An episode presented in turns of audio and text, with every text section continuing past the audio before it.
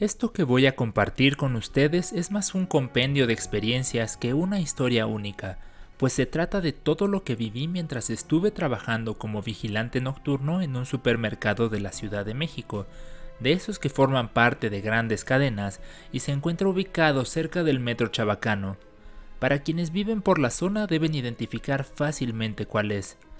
Desde que tomé el trabajo, los otros guardias me advirtieron que por las noches cosas extrañas sucedían en el interior de la tienda. Les mentiría si les digo que en el transcurso de las primeras semanas sucedió algo. La realidad es que era bastante rutinario y yo podía llevar mis rondines sin novedad ni contratiempo. Comencé a creer que tanta advertencia estaba de sobra y que eran exageraciones. La realidad es que me relajé bastante, pues confieso que al principio estaba muy tenso y a la expectativa de que cosas sucedieran. Pero esa calma no duró tanto como yo quisiera.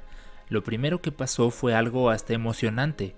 Estaba en un rondín y de pronto escuché unos ruidos cerca de la entrada.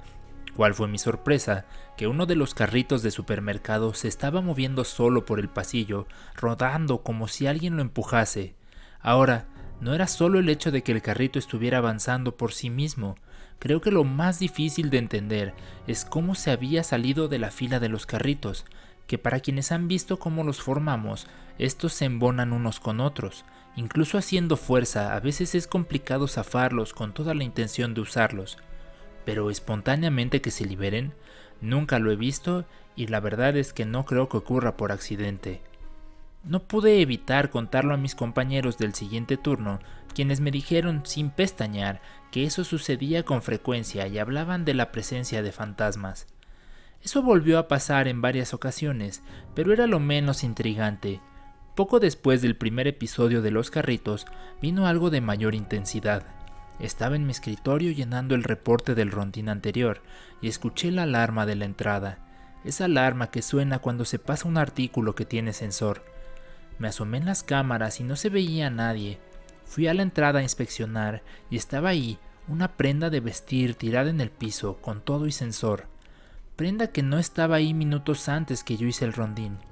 Lo más curioso es que en las cámaras se grabó una estática entre que yo salía del cuarto de vigilancia y llegaba a la entrada, para luego aparecer en la imagen la prenda en el piso, donde yo la encontré. Poco a poco fueron sucediendo más cosas, combinadas con lo que ya había pasado. Es decir, seguían ocurriendo episodios con los carritos o con los artículos que hacían sonar la alarma, además de voces y pasos que se escuchaban. Pero sin duda, lo más tétrico fue un día que pude apreciar una figura en las cámaras que estaba parada en la zona de los congeladores. Era distintivamente la figura de una persona, parecía una mujer que vestía de negro y de manga larga. Me apresuré a salir del cuarto de vigilancia y fui directo a los congeladores, pero ya no había nadie. Le di fácilmente tres vueltas completas a la tienda y no había ninguna persona. Incluso encendí toda la iluminación cosa que no debía hacer, y no había rastro alguno. Regresé al cuarto de vigilancia y al revisar las cámaras la vi de nuevo, caminando sobre el pasillo de las cajas, con un paso lento y calmado y volteando a la cámara, como sabiendo que yo la estaba mirando. Esa vez sí tuve miedo, y en cuanto llegó el turno siguiente les conté y los guardias me decían, ah sí, todos la hemos visto, solo no te vayas a dormir cuando la veas porque se viene al cuarto de vigilancia.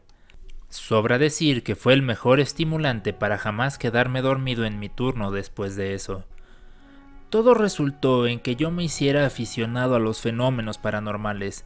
He leído y visto cualquier cantidad de videos y me ha ayudado a entender por qué las cosas pasaron así en el supermercado. Las entidades que se manifiestan siempre empiezan por cosas pequeñas y en la medida en que afectan a su víctima van haciendo cosas más intensas.